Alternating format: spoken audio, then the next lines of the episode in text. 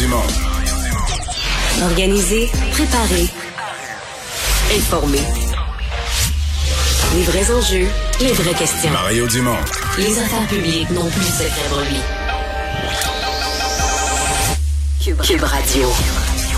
Bonjour, euh, bonne fin d'après-midi. Merci d'être là. On se prépare à vous livrer une journée euh, en actualité encore euh, chargée. toujours beaucoup de mauvaises nouvelles en provenance de l'Ukraine alors que les bombardements se poursuivent, que les troupes russes se rapprochent de Kiev. bonjour Vincent. Salut Mario. Et ben il y a Jean Charest qui lui a une belle journée par exemple. Ben oui, aurais-tu cru Mario que Jean Charest allait annoncer son retour en politique devant toi dans ton, dans ton émission, ton son vieil adversaire politique. J'y ai pensé quand même. Je me disais, c'est quand même, la vie fait quand même des drôles de, de choses. Juste avant de prendre l'avion, là, sincèrement, ben oui. j'avais même ordre qu'il fallait que l'entrevue finisse à 55 parce que il fallait qu'il avait calculé qu'il embarque dans l'auto, s'en aille à l'aéroport, prendre l'avion, etc. Il va pas falloir euh, qu'il sorte un papier, quelque chose. Non, non, non? Et, euh, non, mais une grosse journée pour lui quand même, alors qu'il s'annonce euh, candidat à la chefferie du Parti conservateur. Oui, il l'a confirmé donc à l'émission, à son émission, euh, à ton émission ce matin, et ensuite, ben, ça, il prenait, prenait un vol vers l'ouest où il va bon, faire cette annonce-là euh, plus formelle. Un vrai euh, lancement à Calgary. Ouais, mais c'était quand même intéressant. Je vous ai sorti plusieurs extraits de ton entrevue parce qu'on voit qu'il n'a pas perdu là, il est pas rouillé, ses capacités il est pas euh, de, de, de, de, faire de la politique et que la plupart des enjeux qui sont soulevés par ses adversaires, ça ne semble pas l'ébranler beaucoup. Pour non, mais c'est un peu sa force de faire comme s'il était content de chaque question, qu'il est mal à l'aise avec rien, alors que tu sais qu'au fond de lui, cette question-là, il a hâte que ça finisse, mais ça paraît jamais, jamais, jamais. Là. Il est très loin dans les sondages en ce moment, mais euh, bon, on s'entend qu'il est outillé pour essayer d'avancer. C'est-à-dire qu'il est pas loin dans les sondages auprès de l'électorat en général. C'est dans l'électorat conservateur où là, euh, c'est du 4 pour 1. Il est à 10% contre 41% pour Pierre Poilievre. On va rejoindre Julie Marco et l'équipe de 100% Nouvelles. 15h30, c'est le moment d'aller retrouver notre collègue Mario Dumont. Salut Mario. Bonjour. Tu as reçu Jean Charret un peu plus tôt euh, aujourd'hui et on a isolé brièvement une réponse à une des premières questions que tu lui poses. On va écouter ça ensemble. C'est votre vrai rêve d'être premier ministre du Canada.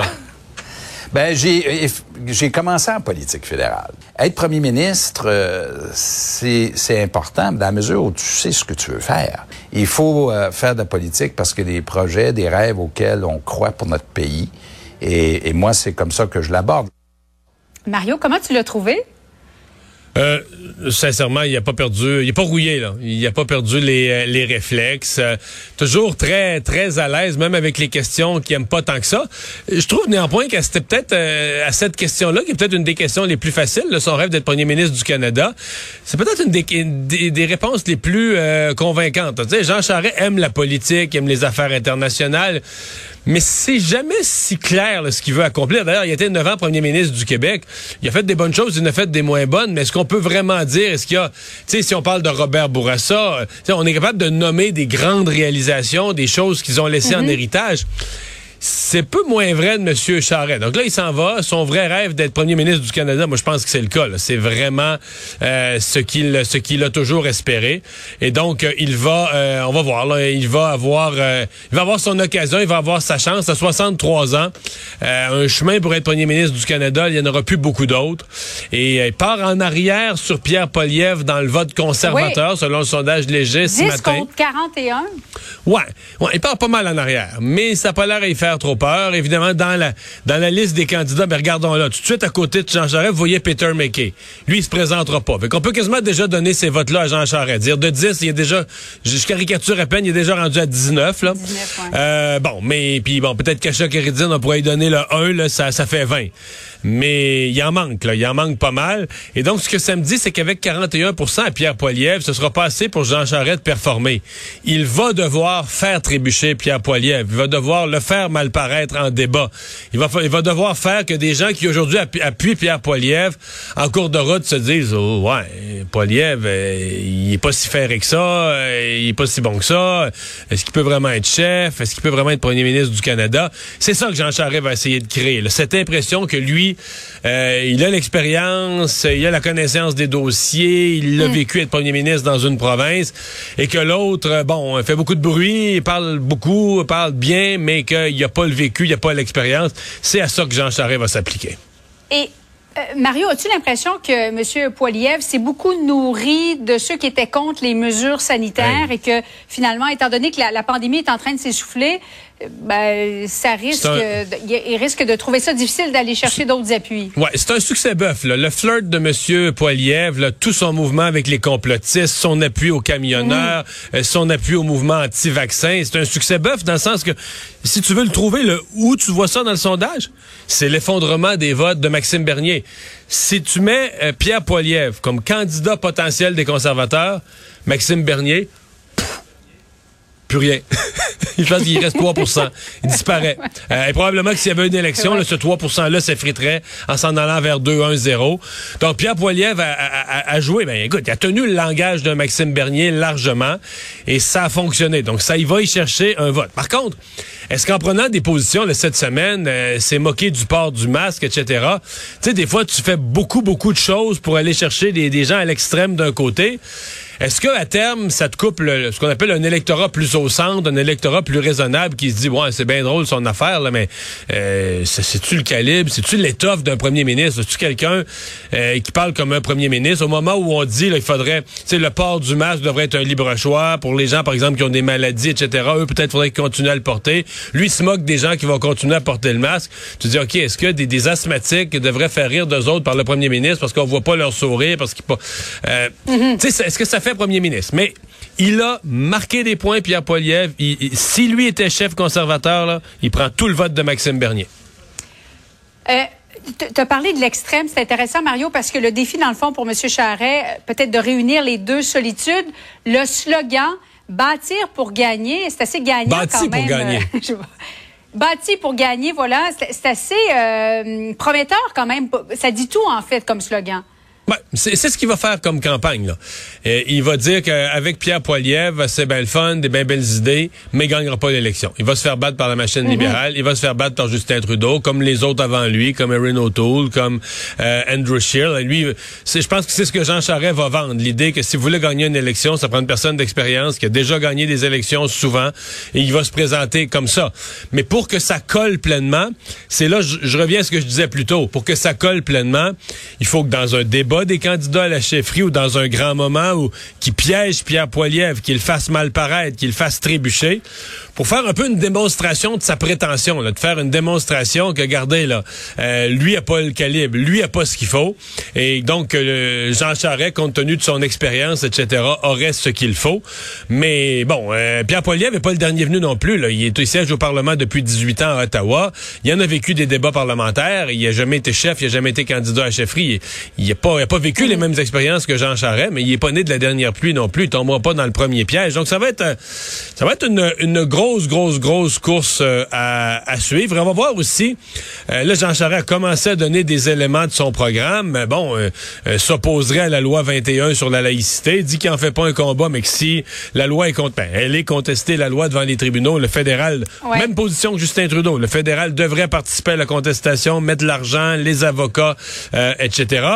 Alors ça, pour les conservateurs du Québec, les Alain Reyes, Gérard Deltel, qui ont appuyé M. Charret, mais là, eux se sont toujours battus à l'intérieur du parti pour la position? Le Parti conservateur respecte les pouvoirs de l'Assemblée nationale.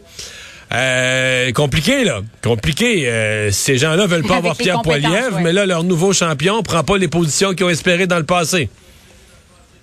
Mario, les réseaux sociaux, c'est le jour 1 aussi pour euh, Jean Charest. Euh, il est officiellement partout sur les réseaux sociaux. On va écouter ensemble un extrait de cette vidéo qu'il a publiée sur son nouveau compte Twitter aujourd'hui. Alors, euh, bon, je pense qu'on ne l'a pas, mais il est euh, devant un, un mur beige. Ça aussi, M. Poilievre est un peu en avance sur M. Ah, ben oui. pas mal en avance. Je pense qu'une des premières vidéos, euh, ça avait été vu par plus de 4 millions de vues. Euh, C'était un incontournable, mais est-ce que c'est- il va pouvoir y trouver son compte, M. Charest, là, convaincre des gens via les réseaux sociaux? Ben, il part très en retard sur les réseaux sociaux parce que Jean Charest lui-même comme individu était pas sur les réseaux sociaux ces dernières années, euh, alors que Pierre Poilievre les utilise à plein, toutes sortes de petits messages, de photos, etc. Euh, pendant les manifestations de camionneurs, là, se faisait se faisait photographier avec les uns et les autres.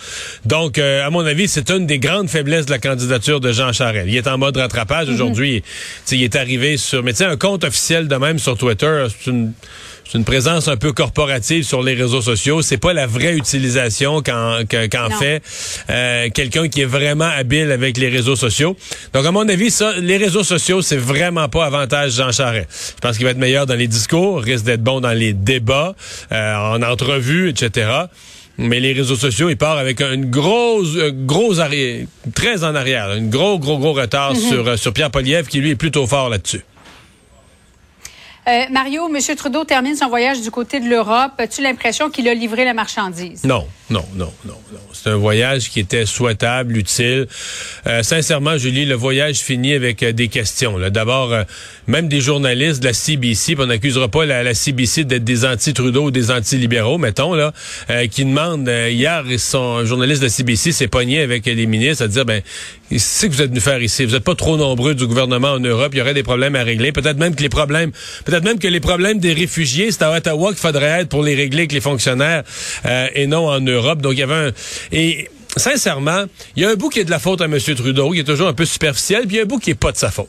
Le Canada n'a pas beaucoup investi dans la défense. Le, gouverne- le- le gouvernement du Canada est en position de faiblesse sur plusieurs fronts. Puis ça finit par transparaître. Tu te promènes d'une ville à l'autre, d'un pays à l'autre, tu dis à chaque chef de gouvernement, ah oui, oui, oui, le Canada est derrière vous, le Canada est là, le Canada appuie l'OTAN, le Canada, le Canada, le Canada.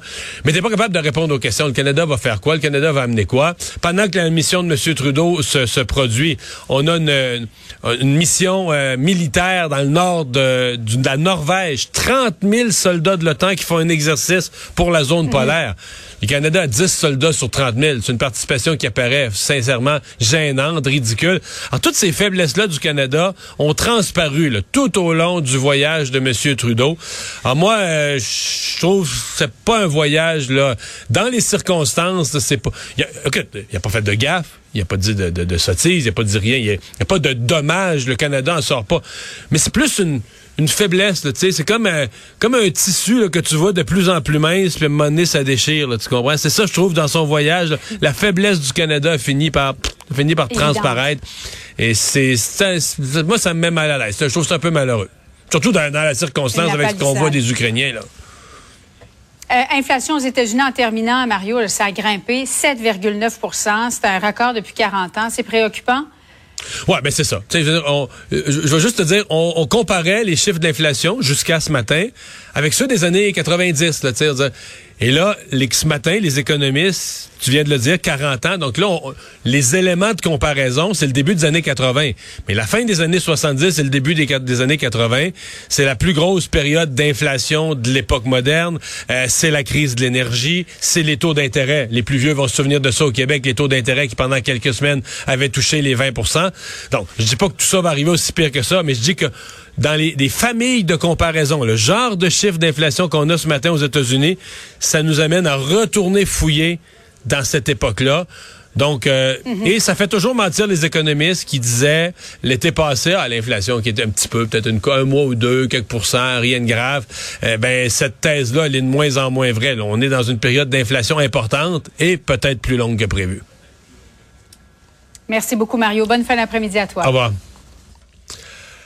Alors Vincent, dans les autres euh, nouvelles, ben faisons le point sur l'invasion de l'Ukraine. Là, vraiment, les colonnes de chars sont très proches de, de Kiev. Oui, se rapproche euh, vraiment de la capitale. Euh, On pouvait voir euh, donc les c'est ces images qui sont devenues virales, qui datent quand même de euh, de, de plus tôt cette semaine, mais voir un- une, colonne de chars russes vraiment aux portes, là, disons en banlieue de la capitale, qui se font cerner là, par des, euh, des des Ukrainiens et leurs missiles javelins. Là. Donc abattent, euh, fait détruisent un char à l'avant, détruisent un char à l'arrière. Là, on voit que les, les, les chars russes sont un peu pris de panique, vont reculer. Par contre, ils sont pas reculés très loin et sont prêts à euh, revenir à la charge. L'incident qui a fait beaucoup jaser, c'est dans le faubourg de Brovary, à, à peu près 5 kilomètres de la capitale. C'est amené quand même beaucoup d'analyses de certains experts internationaux, dont Rémi Landry, à quoi on a parlé plus tôt cette semaine, le lieutenant-colonel à la retraite au Royal 22e Régiment, professeur à l'uni- à Il l'Université de n'a pas l'air Sherbrooke. trop impressionné par la façon dont les, les Russes font leur offensive terrestre. Ben non, on disait que visiblement, en fait, ils arrivent sur un terrain euh, comme si c'était un terrain neutre, alors que c'est un terrain ennemi. Euh, ça montre qu'il y a visiblement beaucoup d'improvisation, qu'il y a pas, euh, qu'ils sont pas conscients euh, qui de, de, de la situation, qu'il y a des problèmes de communication aussi probablement avec l'état-major de l'armée russe pour faire des mouvements aussi risqués, euh, et que là on se dirige vers le combat urbain. Alors si c'est déjà difficile euh, à l'extérieur de la capitale, ben là on s'imagine dans des rues densément peuplées avec des édifices plus hauts où tu peux te faire euh, lancer un missile de n'importe où. Et là on sait que ces missiles fenêtre, d'une fenêtre d'un édifice, c'est et ça. que ces missiles-là sont euh, grandement disponibles pour les Ukrainiens, qui en plus dans la capitale ont pu s'entraîner depuis plusieurs jours maintenant avec le maniement Oui, de ces on- armes-là. ont mis des installations, ont mis des barricades partout, ont mis le, le- le- le chemin. Les, les- les Ukrainiens travaillent à temps plein en attendant les, les Russes à leur rendre la vie impossible s'ils rentrent en ville. là. Tout à fait. Alors, ce sera surveillé dans les prochaines heures. Et pendant ce temps-là, euh, l'autre point chaud, c'est Mariupol, là, euh, cette euh, ville portuaire qui est encore une fois là, bombardée par les Russes au point où ça devient impossible d'évacuer des civils dans une ville là, qui est vraiment, écoute, euh, plusieurs secteurs sont rasés. On dit que les Russes ben, ont frappé aussi l'hôpital pé- pé- pédiatrique hier, là, soulevant euh, la colère un peu dans le monde entier. Mais là, euh, les routes d'évacuation sont bombardées, les locaux de services d'urgence aussi. Alors, on semble vouloir empêcher euh, toute opération de secours, rendant euh, la vie pratiquement impossible sur place. Mariupol, très important stratégiquement parce que ça permet de faire le lien avec la Crimée euh, au sol, prive également d'un accès à la mer l'Ukraine. Alors, des combats qui font encore rage dans ce secteur-là. Revient euh, chez nous, la santé publique, le directeur national de la santé publique qui a annoncé ce matin euh, certains euh, changements. Euh, la grosse affaire, bon évidemment, il y a les députés à l'Assemblée nationale qui vont pouvoir revenir à 125 sur les banquettes. Là, c'est pas sûr que ça touche monsieur, madame, tout le monde. Mais ce qui va toucher plus les gens, ce sont les règles d'isolement à la maison. Là. Oui, parce qu'à compter de samedi, il ne sera plus nécessaire de s'isoler en cas de contact avec une personne atteinte de la COVID. On sait à quel point ça a été euh, régulier pour beaucoup de gens depuis Ben, deux mois. les hein. parents qui ont des enfants à l'école. Ben oui, il a dit bon là j'ai côtoyé une personne qui a la COVID, je vais m'isoler et compagnie. Euh, on n'aura plus à faire ça. Euh, par contre, ça veut pas dire que c'est la liberté complète. Une personne en contact étroit avec un cas positif de la COVID, euh, comme à la maison, n'est plus obligée de s'isoler pendant cinq jours. Par contre, on lui recommande de protéger les autres pendant dix jours en portant le masque, en évitant les sorties dans les lieux publics. Euh, alors on se limite au strict minimum puis on porte le masque. Bon, on va à son travail, mais on va pas au karaoké, mettons. C'est ça, on peut aller à l'épicerie avec un masque, mais Ouais. on s'en va pas euh, euh, danser. à moins évidemment d'avoir des symptômes puis de se rendre compte que finalement on l'a attrapé Ben la oui, COVID. si on a, dès qu'on a des symptômes, ben là, on, On on est en isolement euh, que- comme, parce qu'on a la COVID. D'ailleurs, l'Ontario était annoncé la même chose hier à ce niveau-là. Euh, pour ce qui est du port du masque, on n'a pas fait, on se demandait s'il allait avoir des annonces en ce sens. On disait mi-avril avec un au plus tard, avec une annonce dix jours avant. Euh, on est encore là. Mais on dit que le 10 jours pourrait arriver vite et qu'on pourrait Ouais, donc ben là, arriver à je la fin je, ça, mars. je faisais le calcul. S'il faisait une autre conférence de presse, là, parce qu'il est fait le mercredi, le jeudi, s'il en faisait une la semaine prochaine, donnait son 10 jours, ça nous amènera au 27 mars. Là. Et je pense que c'est pas exclu là, que l'annonce de la semaine prochaine euh, soit celle-là. Ben, Donc on on, dit, donne euh, ça- le pré- on donne le préavis de 10 jours pour le retrait de l'obligation de porter le masque. On dit que ça pourrait bel et bien arriver euh, vers la fin du mois de mars. Donc, ce serait tout à fait euh, en lien avec une annonce la semaine prochaine. Tu le disais, là, les 125 députés de l'Assemblée nationale pourront arriver après la relâche en présentiel, devront porter le masque à l'exception de ben, lorsqu'ils prennent la parole. et euh, on confirme aussi, bonne nouvelle pour les étudiants au secondaire qui auront droit à un bal de finissant qu'on peut confirmer maintenant. Parce qu'on dit on est assez, euh, assez sûr de notre coup pour pouvoir dire les balles, ça se prépare bon, beaucoup d'avance. L'an dernier, il y avait pas, ça n'avait pas généré d'éclosion importante. Alors les jeunes qui pourront préparer leurs balles. Et finalement, c'est un peu un sujet qu'on avait oublié, mais le gouvernement du Québec qui avait interdit euh, ce, que la, ce que la loi fédérale permettait, là, de cultiver ces quatre plants de potes à la maison.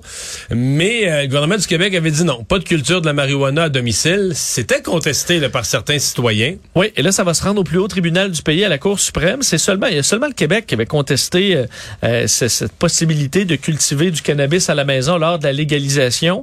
Euh, le gouvernement de François Legault qui avait interdit la pratique en 2018. Par contre, un citoyen avait contesté cette loi-là en Cour supérieure. Il avait gagné. Euh, ensuite, le Québec qui était allé à la Cour d'appel. Le Québec avait gagné. Et finalement, c'est à la Cour suprême qu'on va Ça trancher la question.